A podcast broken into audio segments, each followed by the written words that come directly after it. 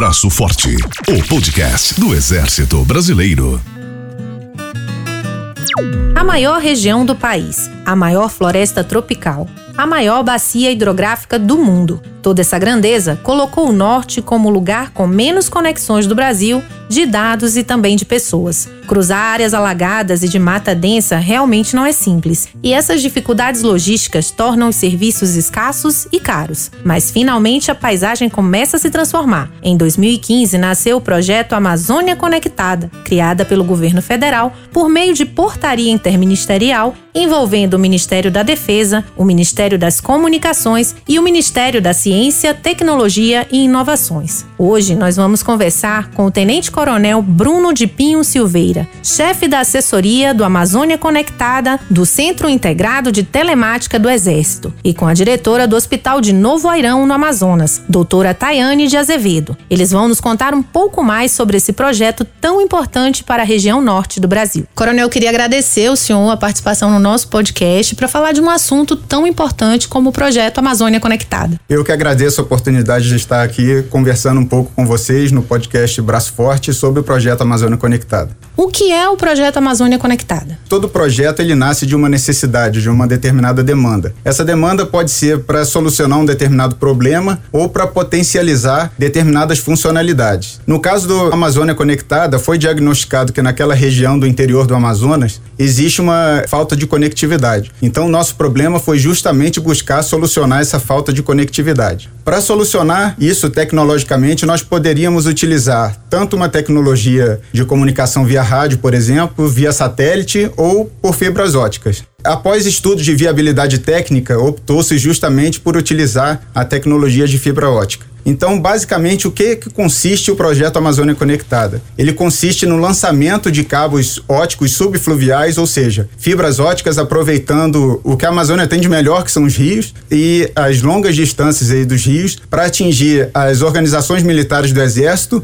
e, no meio do caminho também, dentro do possível, nas paradas técnicas que nós temos que fazer, atender a comunidade local de determinados municípios. E onde é que ele está implementado no interior do Amazonas? Quais são as cidades, as localidades que que estão contempladas com esse projeto? Antes de responder essa pergunta, o projeto foi iniciado ali no final de 2014 com a assinatura de um memorando de entendimento entre o Exército Brasileiro, o Governo do Estado do Amazonas e a Rede Nacional de Ensino Pesquisa, a RNP. Em julho de 2015 foi assinada uma portaria interministerial do Comando do Exército com o Ministério das Comunicações e o Ministério de Ciência, Tecnologia e Inovação. A partir daí começou efetivamente o projeto Amazônia Conectada. O primeiro lançamento foi feito em 2015 2015, foi feito um projeto piloto no Rio Negro ligando duas organizações militares do Exército, o quarto Centro de Telemática Diária e o quarto Centro de Geoinformação, apenas para uma prova de conceito da tecnologia. Esse lançamento era um lançamento de 10 quilômetros. A partir daí, nós começamos os demais lançamentos. Hoje nós temos 1.200 quilômetros de cabos óticos lançados, tanto no Rio Negro quanto no Rio Solimões, e ligamos sete municípios à capital Manaus.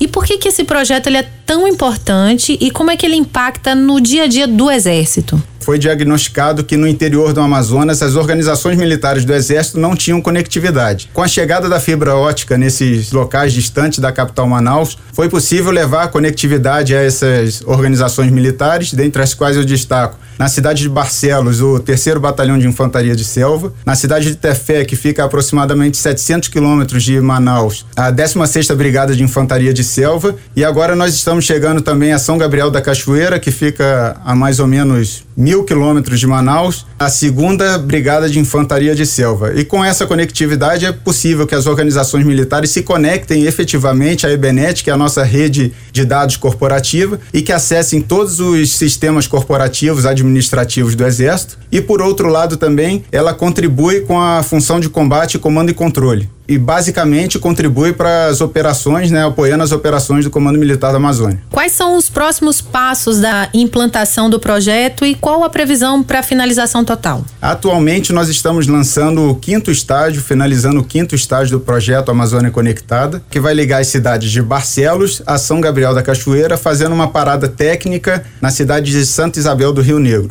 Então nós vamos conseguir aí lançar e entregar mais 620 quilômetros de cabos óticos e fazendo o comissionamento da rede no início de setembro também vamos ter, como eu falei anteriormente, a segunda brigada de infantaria de selva efetivamente conectada à cidade de Manaus, à Ebenet, aos sistemas corporativos do Exército e contribuindo também com o Comando Militar da Amazônia de maneira mais efetiva e mais eficaz. Coronel, sempre que se fala do projeto Amazônia Conectada, é destacado o caráter dual do projeto. Eu queria que o senhor senhor explicasse um pouquinho essa expressão. Todos os projetos de características duais ou tecnologias de características duais, elas estão relacionadas ao uso militar e ao uso civil. Então, indo um pouco mais atrás no tempo, a gente tem, por exemplo, os mais clássicos da tecnologia dual, é justamente a internet, que começou de uma necessidade militar e hoje é amplamente utilizada no meio civil.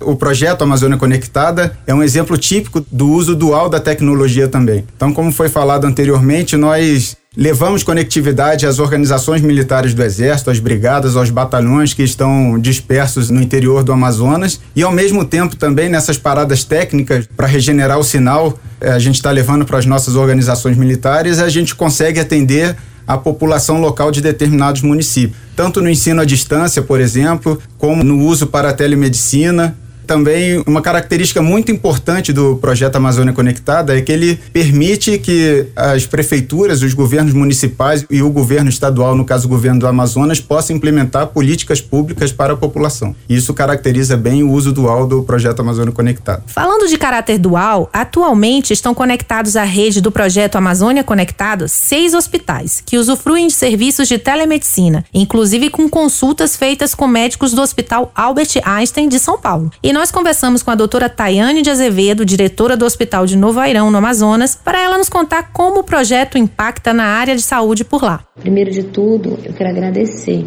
pela oportunidade de fazer parte desse projeto grandioso, projeto que transformou muitas vidas, não só no nosso hospital, como também em vários outros municípios nós sabemos que a Amazônia ela enfrenta uma barreira logística muito grande. Nós sabemos que há também na região norte toda uma barreira tecnológica muito grande. Então isso nos engessava para que a gente pudesse sonhar outros horizontes. Quando eu entrei na direção, eu sempre tive a pretensão de lutar pela telemedicina, lutar por um hospital escola, lutar pelos documentos, né? A gente ter um, um, um RH digitalizado, tudo isso que não era realidade que é muito comum nas cidades grandes, mas no interior não era realidade. Mas nós tínhamos sempre essa barreira da internet, que era uma internet via rádio, quando chovia, o que é muito comum na Amazônia, daqueles temporais, tanto no inverno quanto no verão. Então a gente passava de dois, três dias sem internet. Impossibilitava que nós pudéssemos concluir nosso trabalho. Nós temos as plataformas federais, ao qual tinham que ser alimentadas, plataformas estaduais, transferências, remoções de pacientes, tudo isso dependia da internet. Então, nosso trabalho era muito, muito complicado. Quando a Amazônia Conectada veio com a ideia da fibra ótica, todo mundo ficou maravilhado, mas não imaginávamos a proporção que isso transformaria o hospital. Nós tivemos um caso de um paciente com problema cardíaco muito grave, então ele tinha que ser removido para hospital de, de alta complexidade, mas o sistema, o Sister, estava pedindo que esse paciente passasse por um cardiologista e nós não tínhamos cardiologista no momento. Fizemos via telemedicina o atendimento do cardiologista e o paciente até então aguardaria segunda-feira, isso era uma sexta, para que esse paciente pudesse ser removido. E ele era um paciente que tinha infartado. Então, o que, que nós fizemos? É, redirecionamos a telemedicina, o paciente foi atendido, foi constatada a gravidade, o paciente já estava praticamente morrendo. O cardiologista de lá emitiu um laudo para que a gente pudesse inserir no sistema estadual e já foi imediatamente removido, entre outros inúmeros casos de pacientes que são atendidos pela neuropediatria. Na maioria desses pacientes, eles têm muitas limitações, os pais não têm condições financeiras de transportar a criança até Manaus, é um custo, é um desgaste. Então, os pacientes têm feito os acompanhamentos por aqui, pela unidade, com os hospitais, entre as facilidades que a internet proporcionou para que a gente pudesse direcionar para o usuário, aquele paciente que nunca foi atendido pelo Sistema Único de Saúde, que mora numa comunidade, muitas vezes indígena, que nem fala português, que procura a unidade numa emergência, queimadura, coisas do tipo que eles precisam de fato do hospital, a gente já faz tudo na recepção, cadastro de cartão, emissão do cartão SUS. Então, assim, facilitou muito a vida da população de Novo Airão, facilitou muito a vida dos profissionais do Hospital de Novo Airão. Então, nós estamos extremamente gratos por podermos sair da era das cavernas e entrar no século 21 através do programa Amazônia Conectada. E eu quero aqui reiterar o meu agradecimento por todo o empenho e a paixão com que as pessoas abraçaram esse projeto, com que o Exército abraçou esse projeto e vestiu a camisa para transformar a vida de muita gente que era esquecida no meio da Amazônia. Muito obrigada. Coronel, nós percebemos na fala da doutora Tayane o quanto é importante esse projeto. Ele, inclusive, salva vidas. Exatamente, isso demonstra justamente o aspecto dual do projeto Amazônia Conectada. No caso específico, está sendo usado por uma unidade hospitalar de Novo Airão. E da mesma forma que a unidade hospitalar de Novo Airão, nós temos hoje todos os hospitais de todas as cidades atendidas pelo projeto Amazônia Conectada interligados e usando um programa que se chama Telemedicina do governo do estado do Amazonas, que permite, por exemplo, que todos os hospitais façam consultas médicas remotas com o Hospital Albert Einstein de São Paulo. O nosso podcast está chegando ao fim, né? Eu queria agradecer muito a participação do senhor por vir esclarecer, né? Dizer pra gente o que é o projeto Amazônia Conectada. Eu que agradeço a oportunidade de estar aqui no podcast Braço Forte, contribuindo e falando um pouco mais sobre esse projeto Amazônia Conectada. Muito obrigado. O Braço Forte, o podcast do Exército, traz sempre um tema do Exército, das Forças Armadas e da sociedade brasileira. Todas as quintas-feiras no site eb.mil.br ou nas principais plataformas de podcast. Braço Forte, o podcast do Exército Brasileiro.